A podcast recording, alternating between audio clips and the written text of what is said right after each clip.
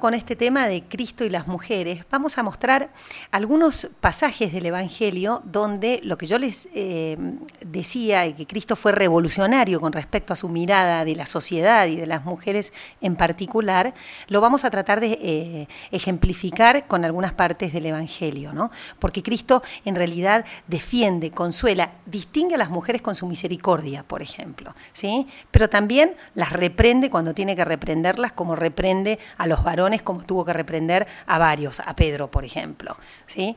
Ahora, ¿cuáles son los pasajes del Evangelio eh, en donde se, nota esta distinción de Cristo? Hay un pasaje que quizás eh, podría ser como uno de los más feministas. Eh, de Cristo con las mujeres, que, o de los, que protagoniza Jesús, y es con las hermanas de Betania, con Marta y María. Eh, si, se, si se acuerdan, Lázaro, el amigo de Jesús, tenía dos hermanas, Marta y María.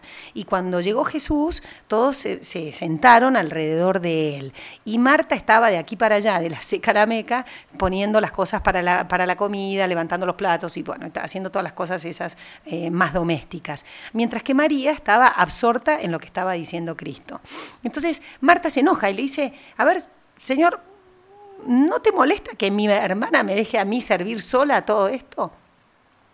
Y Jesús, en realidad, no solamente no le importaba lo que estaba pasando, sino que le dice eh, a, Marta, como pensando, no la pensaba mandar a María a la cocina, le dice, en realidad, Marta, vos te ocupás y te afanás de tantas cosas cuando una sola cosa es necesaria.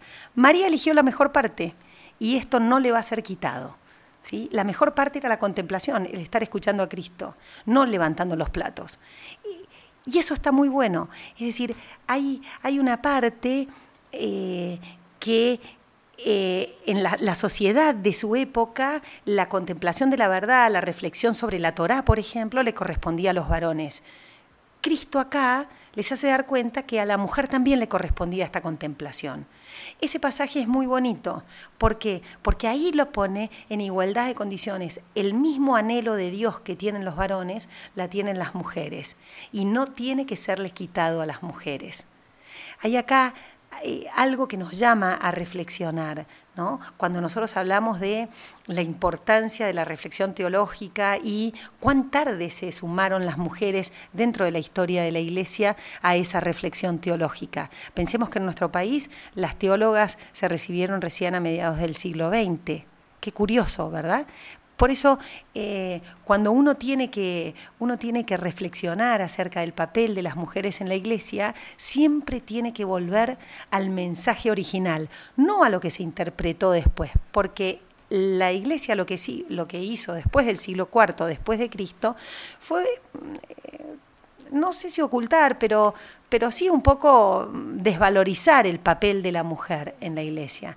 Pero el cristianismo primitivo y sobre todo Cristo tenía bien presente cuál tenía que ser el papel de la mujer en toda esta situación.